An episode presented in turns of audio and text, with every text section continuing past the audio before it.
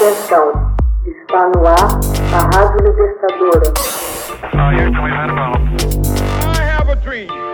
Assim sendo, declaro vaga a presidência da República. Começa agora o Hoje na História de Ópera Mundi.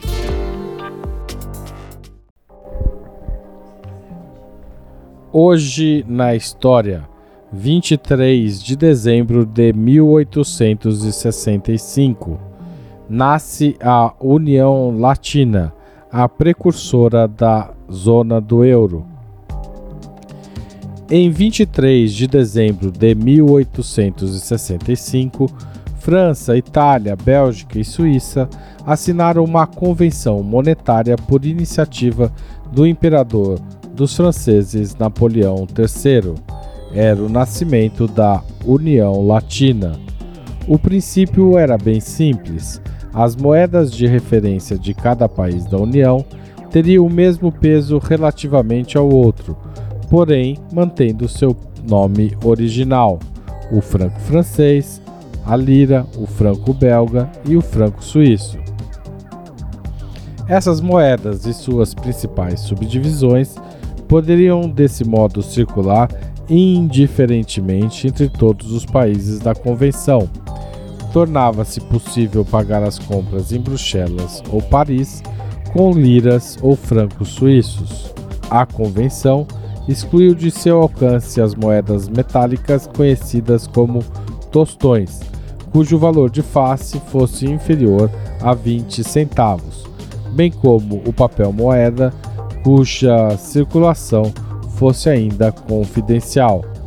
O precursor da União Latina foi Napoleão Bonaparte, que impôs aos países submetidos à França uma referência monetária comum, o Napoleão, uma peça de 5,801 gramas de ouro fino, correspondente ao valor de 20 francos. Numa carta ao seu irmão Luís, rei da Holanda, e pai do futuro Napoleão III, em 1806, Napoleão Bonaparte escreveu, aspas, Meu irmão, quando for mandar cunhar moedas, desejo que adote as mesmas divisões de valores que a moeda da França e que as peças metálicas contenham numa face sua efígie e na outra as armas de seu reino. Dessa maneira, haverá uniformidade monetária em toda a Europa, o que será de grande vantagem para o comércio.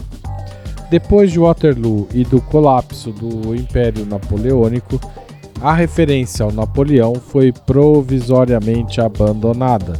Entretanto, na Bélgica, ao conquistar sua independência em 1830, surgiu a preocupação de conferir à moeda dos países bases sólidas. A Itália fez o mesmo durante sua unificação. Por fim, a Suíça, em 1851, introduz uma moeda metálica de 20 francos suíços, tendo as mesmas características de sua contraparte francesa, 5,801 gramas de ouro fino. A Convenção de 1865 ratifica essas evoluções, deixa aos signatários o direito de se retirar da União por vontade própria. Na verdade, outros países acabariam se associando à convenção, a começar pela Grécia em 8 de outubro de 1868. No total, 26 países aderiram à União Latina, da Argentina à Finlândia, com a notável e previsível exceção da Inglaterra e da Alemanha. Os próprios Estados Unidos cogitaram a possibilidade. A convenção admitia, ao lado de moedas de ouro, peças divisionárias em prata. Contudo, esse bimetalismo iria enfrentar uma rude prova com o encarecimento da prata em relação ao ouro.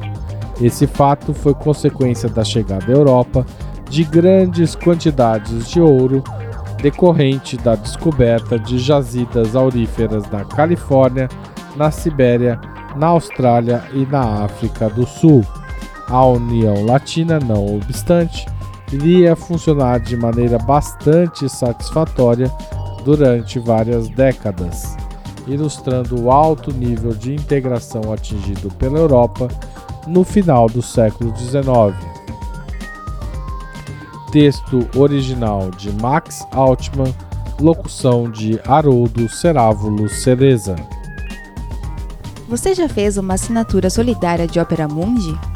Com 60 centavos por dia, você ajuda a manter a imprensa independente e combativa. Acesse www.operamundi.com.br/apoio.